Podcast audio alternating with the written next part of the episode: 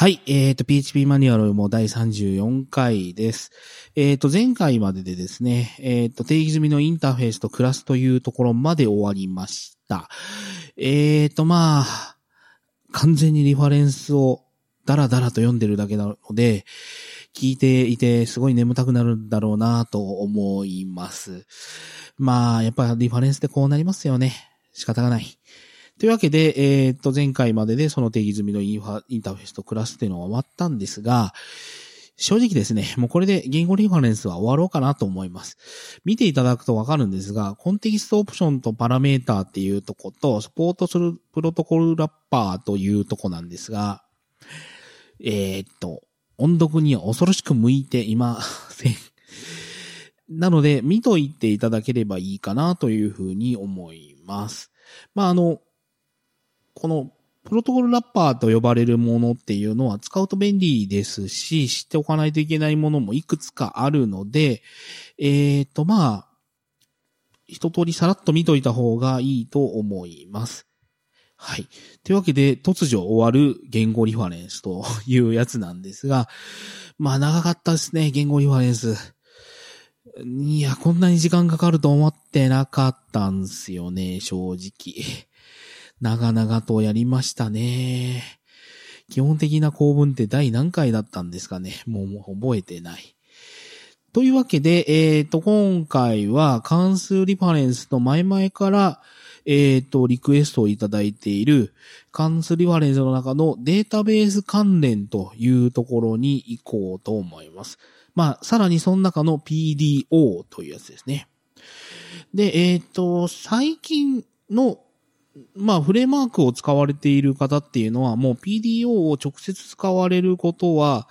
あまりないではないかなと思います。まあ、実際フレームワークの内部で使われているというものに、もうすでになってきてると思うんですね。で、ちょっと歴史的な話をしますと、えっ、と、PHP っていうのは、このデータベース関連で言うとですね、各データベースごとの接続用の関数っていうのがいっぱいあるわけですね。だから MySQL Connect、まあ MySQL iConnect とか、えっ、と PG Connect、まあ Postgres 用の PG Connect みたいなやつとか、まあ Oracle に接続するための OCI Connect、OCI 8 Connect みたいなやつとかですね。っていうのがあって、各データベースごとにバラッバラな関数が用意されていて、なんとかならんのかいと言われてたわけですよ、昔から。で、パールで言うと DBI、DBD っていう恐ろしく優れたインターフェースが用意されていて、まあ、どのデータベースに接続しようが統一されたインターフェースがあって、それさえ使っていればデータベース、まあ、ポストグレスで繋いでいたものを MySQL に繋ごうといったときに、まあなんか、なんていう関数で接続するんだっけみたいなやつをいちいち調べないでもいいと。まあ SQL が違うっていうのはもうこれも仕方がないので、まあそこは諦めるしかないんですけど、そ、そもそも接続関数だったりとかですね。えーっと、まあデータベースに対してのこう、クエリーを発行する関数が違うとかですね。もうそういうのやめてくれよ、みたいな感じのやつが統一されたインターフェースがもともと PHP にはなかったんですね。で、パールで言う DBI、DBD みたいなやつとか、まあ Java で言う JDBC みたいなやつとかっていうのがなくて、で、そいつを PHP にも作ろうよという話になって出来上がったのがこの PDO というやつです。が、意外と各 DB によって癖があるので、果たして統一されたと言っていいのかっていう話はあります。まあ確かにメソッドは統一されましたよ。けどね、みたいな話です。意外と挙動が DB によって違うっていうところがあります。でですね、この PHP データオブジェクツ訳して PDO というやつなんですが、まあ、あの、どこ、この中身をどこまでじ、こう、まあ、ちゃんと読むかっていうやつは、もしかしたら各メソッドは、だらだらっと斜め読みするかもしれないですが、まあ、最初から一応、丁寧に行きましょうか。まずは。導入。PHP データオブジェクツ過去 PDO、拡張モジュールは、えっ、と、PHP の中からデータベースにアクセスするための軽量で高性能なインターフェースを定義します。PDO インターフェースを実装する各データベースドライバーは、正規表現関数のようなデータベース固有の機能を提供することができます。いい例なのかな ?PDO 拡張モジュールにより、そのデータベースをすべてのデータベース関数を実行する、実行できるわけではないことに注意してください。あデータベースサーバーにアクセスするためにはデータベース固有の PDO ドライバーを使用する必要がありますということですね。はい。PDO はデータベースのデータアクセスの抽象レイヤーを提供します。つまり使用しているデータベースが何であるかに関わらず、同じ関数を使用してクエリーの発行やデータの取得が行われるということです。本当にそうと言い切れるのか？みたいな話ですけど、PDO はデータベースの抽象抽象化を行うものではありません。つまり、SQL を書き直したり存在しない機能をエミュレートしたりはしないということです。もしそのような機能が必要ならば、全体を網羅する別の抽象化抽象化レイヤーを使用するべきですということで、まあこの抽象化レイヤーではないっていうのは何かというと、言うたらまあその抽象化レイヤーに当たるものが各フレームワークにある OR マッパーというやつになるわけですね。だから PDO を使えば、その、いわゆるこう SQL を隠蔽して、ファインドなんとかみたいなことをしてくれるっていうものではないわけです。はい。だから、あくまでも PDO っていうのは、セレクト文やインサート文、アップデート文、デリート文とかを、クエリー発行するために同じ関数を使えるようにしますよと言っているだけであって、その各データベースの方言とかを吸収してくれたりとか、例えば、えー、っと、MySQL で言うとオートインクリメントっていうやつがありますし、Postgres で言うとシリアル型というのがあるんですけれども、そういったもので、次の、まあ、えっ、ー、と、ID を取ってくるとか、今発行したばっかりの ID を取ってくるとかみたいなやつは各データベースによって取り方違うんですね。なので、そういったものを統一的に扱えるっていうわけじゃ全然ないわけです。はい。なので、えっ、ー、と、普通のフレームワークは PDO の上に OR マッパーが載ってるっていうやつですね。はい。えっ、ー、と、PDO は PHP5.1 以降にバンドルされており、PHP5.0 では、これ、ピックルの拡張モジュールだったんですよね。恐ろしい話で。えっ、ー、と、PDO は PHP5 の新機能であるオブジェクト指向機能を使用しており、それより前のバージョンの PHP では動作しませんよということです。次、イント、インストールと設定。えっ、ー、と、要件ということで、こいつはもう、えっ、ー、と、コンパイル時に、えっ、ー、と、設定すればいいという話ですね。まあ、PDO 自体はです。なので、PHP のコンパイルするときに PDO と PDO MySQL とか PDO と PDO Postgres みたいな感じで、えっ、ー、と、PDO 本体と PDO で接続したいデータベースドライバーっていうのを一緒にやらないとダメなわけですね。で、まあ、落とし穴としては何かというと、その、まあ、例えばレンタルサーバーとかで、MySQL を、まあ、提供してるんだけど、PDO ドライバーは提供されてないとかが時々あるんですよね。恐ろしいことに。まあ、昔あったってことかな。今はまあ、ないだろうな、そんなの。はい。次、インストール手順。えっ、ー、と、ユニックシステムの PDO インストールというやつで、えー、ここんとこはどこまで読もうかな。はい。PDO 及び PDO SQLite ドライバーは PHP 5.1.0以降でデフォルトで有効になっています。だから PDO 本体と、えっ、ー、と、PDO のえっ、ー、と、各データベースドライバーの中の SQLite はデフォルトになっています。これも悲しい歴史があってですね、PHP といえば MySQL がデフォルトだったんですよ。PHP4 までは。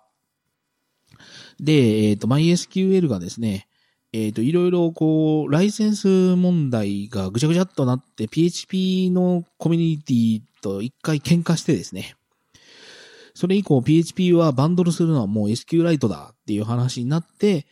えっ、と、5.1.0以降は、えっ、と、デフォルトが SQLite になりました。なので PDO と PDO SQLite はほっといても、えっ、と、有効になります。なので、えっ、と、MySQL を使いたい場合には、コンパイル時に PDO MySQL をコンパイルされるようにしないといけないですし、ポストグレスを使う場合には PDO SQLite ドライバーが、えっ、と、コンパイルされるように準備しなければなりません。はい。えっ、と、必要に応じて使用するデータベース用の PDO ドライバーを有効にすることができます。えっ、と、データベースごとの PDO ドライバーについてのドキュメントを参考にしてくださいということで、えっ、と、まあ、そんな感じぐらいかな、このページは。まあ、Windows の場合は PDO とか、そのドライバーとかは .dll っていうやつが PHP イニにコメントとされた状態で準備されているので、そいつを必要に応じてコメントを外してくださいということですね。はい。で、実行時設定っていうのは、ああ、なるほど。DSN をイニで設定するとかあるのか。まあまあな、しない。はい。で、リソース型っていうのはないということですね。はい。えーと、定義済み定数ということで、以下の定数が定義されています。この関数の拡張モジュールが PHP 組み込み、えー、と、この関数の拡張モジュールが PHP 組み、組み込みでコンバイルされているか、実行時に動的にロードされている場合のみに使用可能です。ということで、警告、PHP5.1.5.1 以降、PDO はクラス定数を使用します。それ以前のリリースでは PDO アンダーバーパラムアンダーバーブール形式のグローバル変数を使用しますということで、なるほど。まあ、あの、あれか、ピクルの時は、えっ、ー、と、PDO アンダーバーみたいな感じの形式だったってことですね。はい。えー、っとですね。まあ、あの、データベースの型との対応たちのやつとして、PDO コロン、コロンのパラムブール、ブール、ブーリアン型のデータ型を表すとか、えっ、ー、と、SQL のナル型、パラムナル、で、インテジャー型、パラムイント、で、ストリング、まあ、キャラクター、まあ、キャラクター、ブーリアンとか、その他文字列、まあ、テキストも含めてかな。パラムスト STR ってやつ。で、えっ、ー、と、ブロブ、ロブとかやつかな。えっ、ー、と、パラムロブ。で、えっ、ー、と、パラムステートメントっていうのは、えっ、ー、と、ステートメントはこれ何に使うんだろう？とかとか。あ、これ全部読んでたらやばいことになってるな。まあ、あの、えっ、ー、と、たくさんの、えっ、と、定数たちが準備されていて、えっ、と、そいつらをバインドするときとか、そういったときに使いますね。まあ、あとは、えっ、と、フェッチするときに、えっ、と、配列で返してくれよとか、オブジェクトで返してくれよみたいな引数で使うというやつらがいっぱい定義されているので、これは残念ながら覚えないといけない奴らが結構ありますね。はい。はい。てなわけで、こっから実際の使い方かな。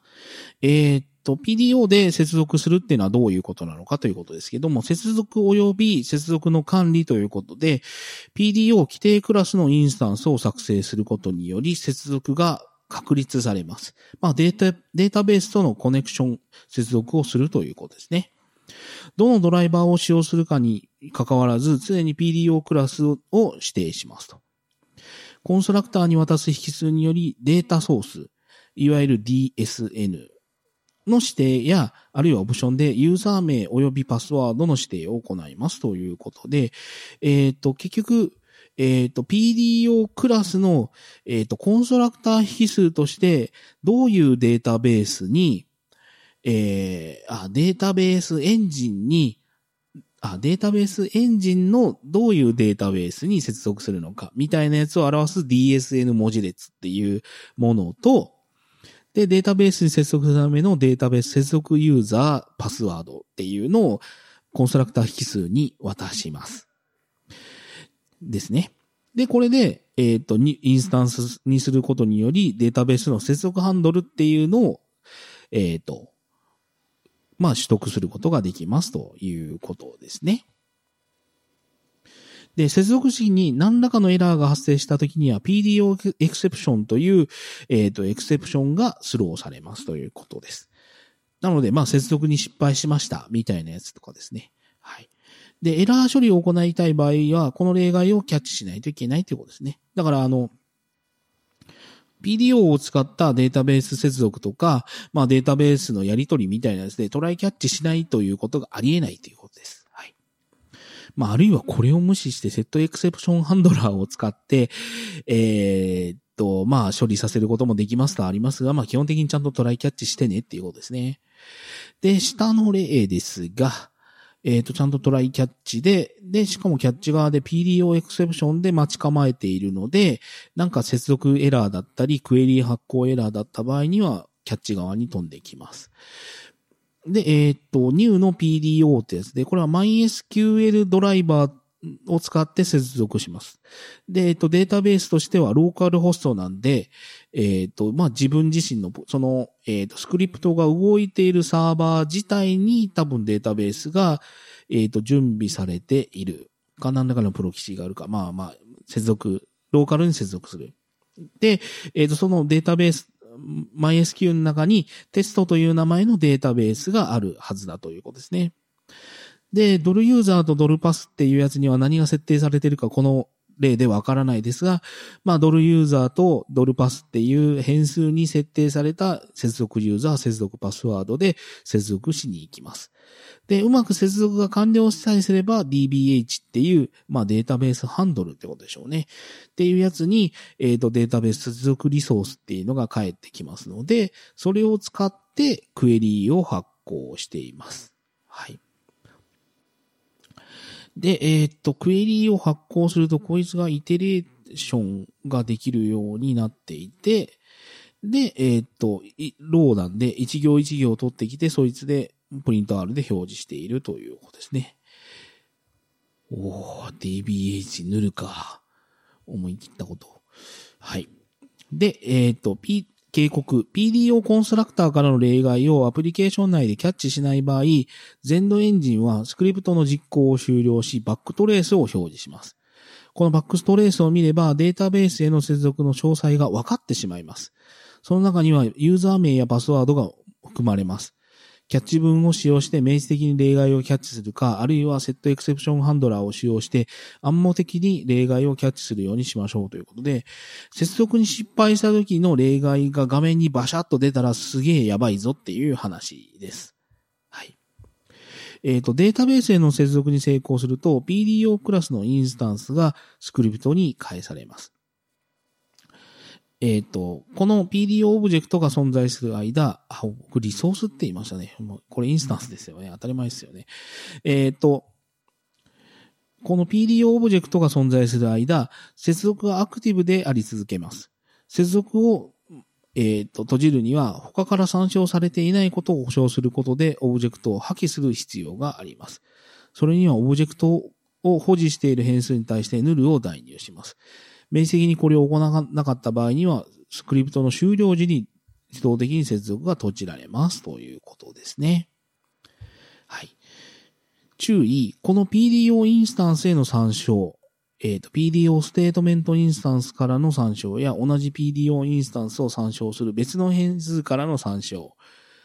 が他に残っているなら、それらも合わせて削除する必要がありますということで。まあまあ、それらも合わせてまあ、スクリプトが終了すりゃ全部破棄されるっていうことですけどね。はい。で、接続を閉じるっていうことで、えっ、ー、と、結局これ、ステートメント側の方、まあ、あの、クエリ発行した結果のステートメントハンドルを持ってるやつっていうやつも、 null 入れてますし、DBH にも null 入れてるんで、まあ、あんまりしない、するかな。はい。っていうか最近 PDO で直接繋ぐことがないので、なんか昔どうしてたかなっていうのもなんかすげえ覚えてないですね。えっ、ー、と、データベース、データベースサーバーへの自読的な接続による恩恵を被るウェブサーバーは多いでしょう。多いかな持続的な接続はスクリプトを終了しても閉じられずにキャッシュされ、他のスクリプトが同じ内容の接続を要求してきた際にそれが再利用されます。データ、持続的接続のキャッシュより、スクリプトがデータベースを使用するたびに、新しく接続を確立するオーバーヘッドを避けることができます。それにより、結果として Web アプリケーションを高速で、えー、高速化することができますということで、持続的な接続のやり方ですね。えっ、と、1、2、3、4。第4引数に PDO のオプションが指定できて、PDO、えっ、と、AT、えー、アトリビュートアンダーバーパーシステントを true にしたら持続的接続にしますが、まあ、しません。えっ、と、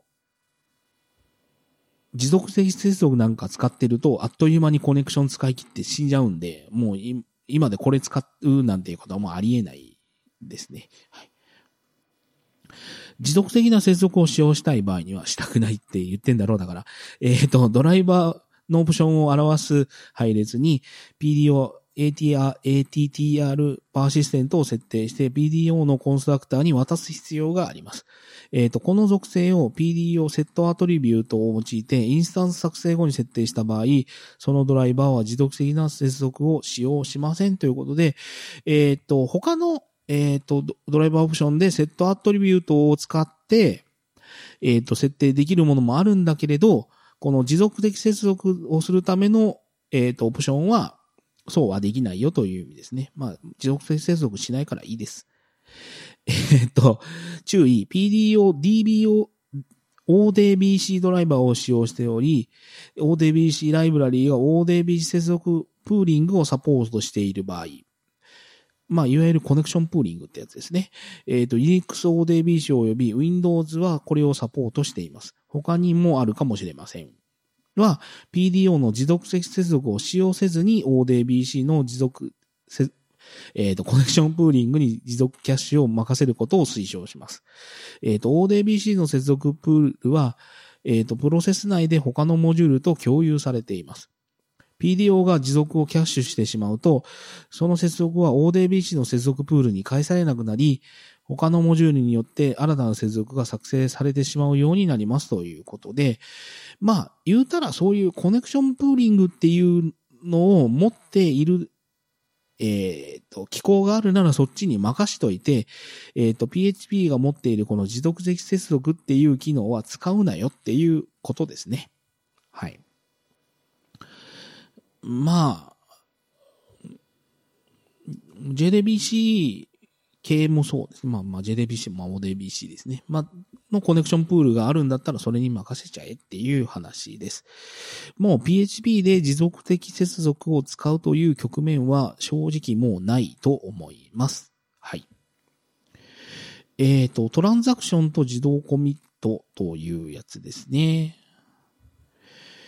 さあ、PDO を使用し、どうした？なんでそんないい始まりなんださあ、PDO を使用してデータベースに接続することができました。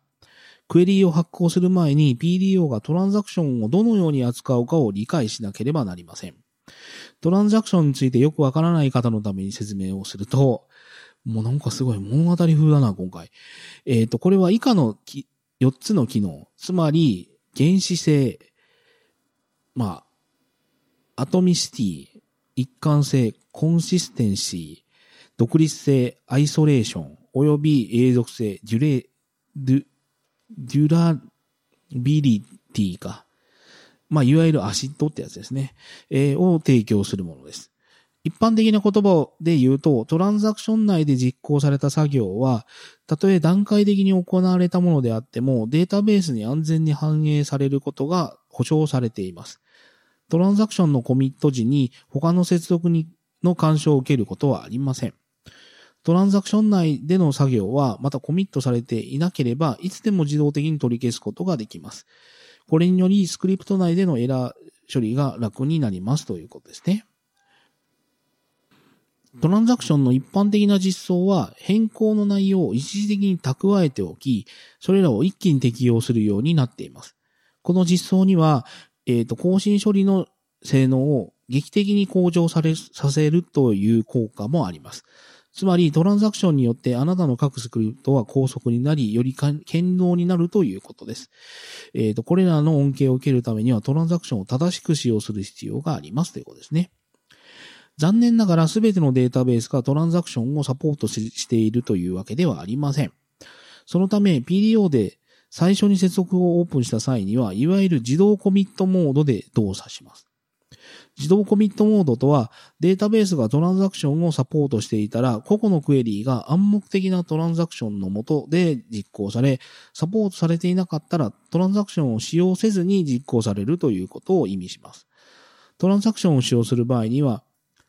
えっ、ー、と、BDO コロンコロン、ビギントランザクションメソッドを使用してトランザクションを初期化する必要があります。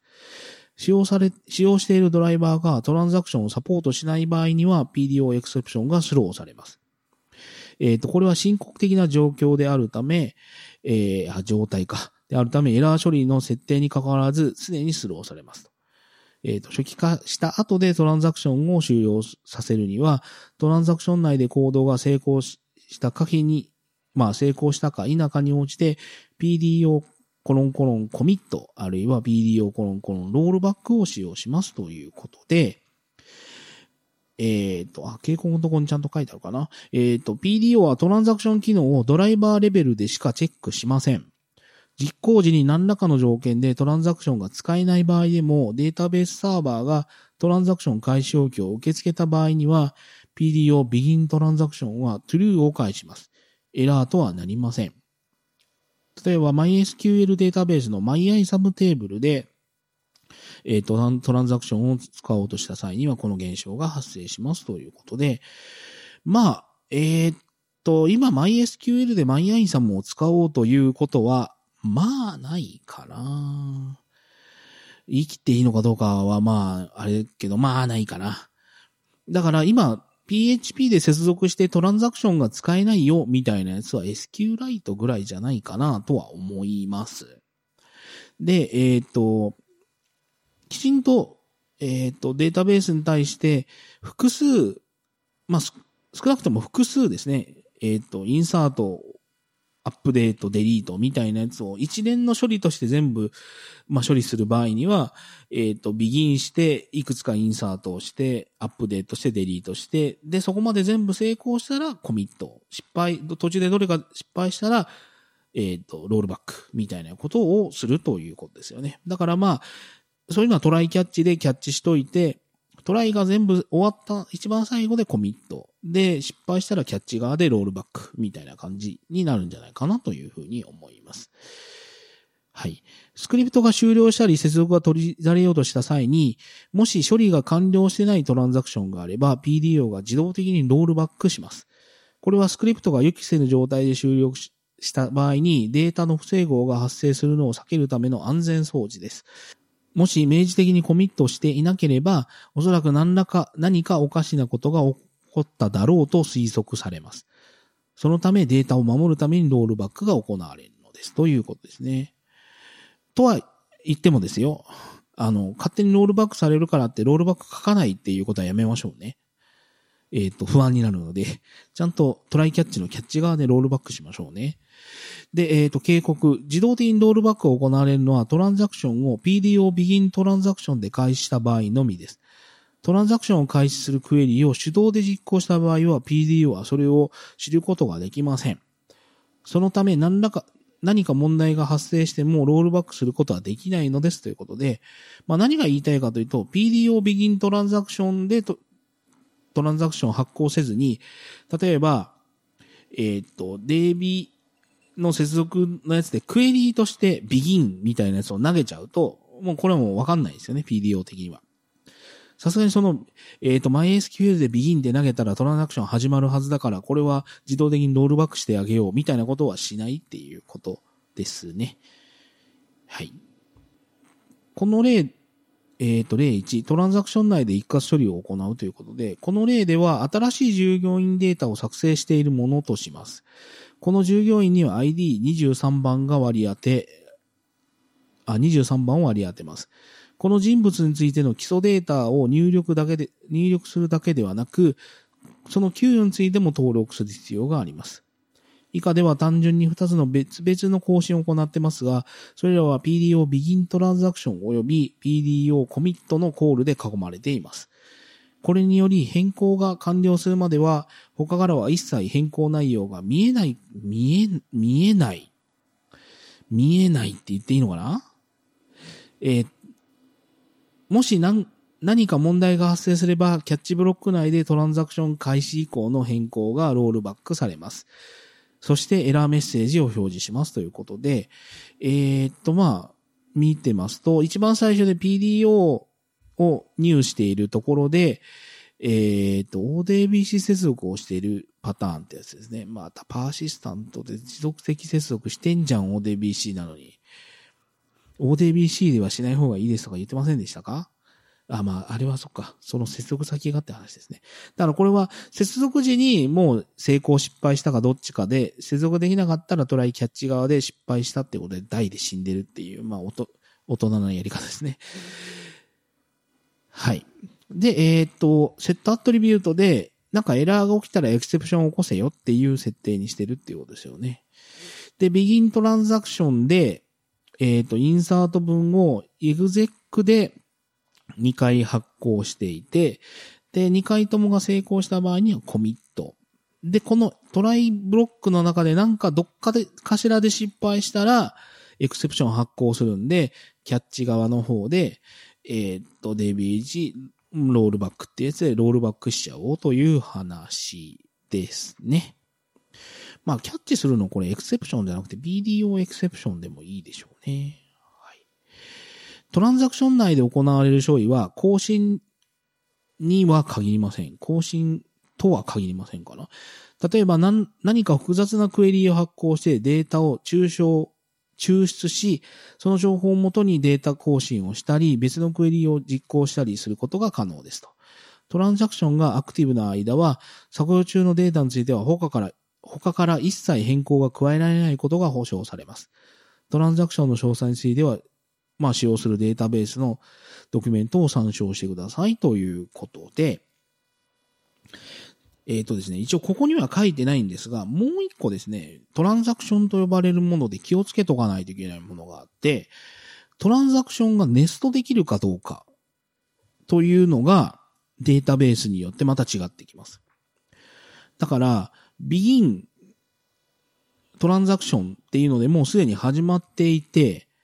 さらにビギントランザクションできんのかっていう話なんですね。で、これって、そんなことあんのかいっていう話なんですけれども、あの、例えばデータベースの、まあ、接続を各、いろんなクラスでやっていて、メンバークラスの、まあ、データベースのものはメンバークラスの方でやっていて、えー、っと、例えば、こう、別のクラスがいくつかあってですね、メンバーに関連する。で、それぞれの、あの、データベース保存はそれぞれのクラスでやってますよと。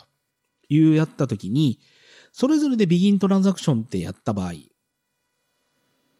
これってメンバーからやったときに、ビギントランザクションやっといて、メンバーから何にしようかなえー、っと、メンバーのアドレス、メンバーアドレスみたいなクラスに対して、そいつに対してもインサートしろよっていうのをこう渡していると。ただメンバークラスの方でもビギントランザクションやって、そっちもトランザクション貼ってるみたいなことを書いていいのかダメなのか。で、書いたらどうなるのか、みたいなやつは実は DB によって違うので、えっと、うんっていう感じですね。だからトランザクションはネストできるかっていうのは、意外とネックになったりとかします。はい。で、あの、ネストになってる時に、ロールバックしたらどこまでロールバックすんねんっていう話ですね。ああとはロ、ネストしつつ、中でコミットを何回、ビギンコミット、ビギンコミット、ビギンコミットみたいになっていて、そのビギンコミット、ビギンコミット、ビギンコミットみたいなやつを大きく全体的にビギンコミットで囲ってる場合に、どんな動きをするのかっていう話とかですね。だからネストしている時にどんな動きをするのかっていうのはデータベースドライバーによって違うので、これは PDO がどうとかいう話じゃ実はないんですよね。だから、あの、PDO というこの共通レイヤーを使ってるからといって、データベースのことが全部隠蔽されるのかっていうと、そんなことは全然ないよというお話になります。はい。意外と今回長くなってる？もう。どうしようかな。えーと、プリペアードステートメントまで行こうかなと思ったけど、意外と長そうなので、ここで一回切ろうか。はい。意外と BDO 読み応えありますね。はい。てなわけで、まあ、一旦今回はここまでで終わろうかなというふうに思います。えっ、と、PHP マニュアルをもうポッドキャストでは、えっ、と、Twitter のハッシュタグを準備してますよ。えっ、と、シャープ PHP OnDoc、PHP ONDOC というハッシュタグでご意見をお待ちしておりますので、まあ、気軽にツイートしてください。というわけで、えっ、と、PHP マニュアルを読もう第34回はここまでで終わろうと思います。ここまでお聞きいただきありがとうございました。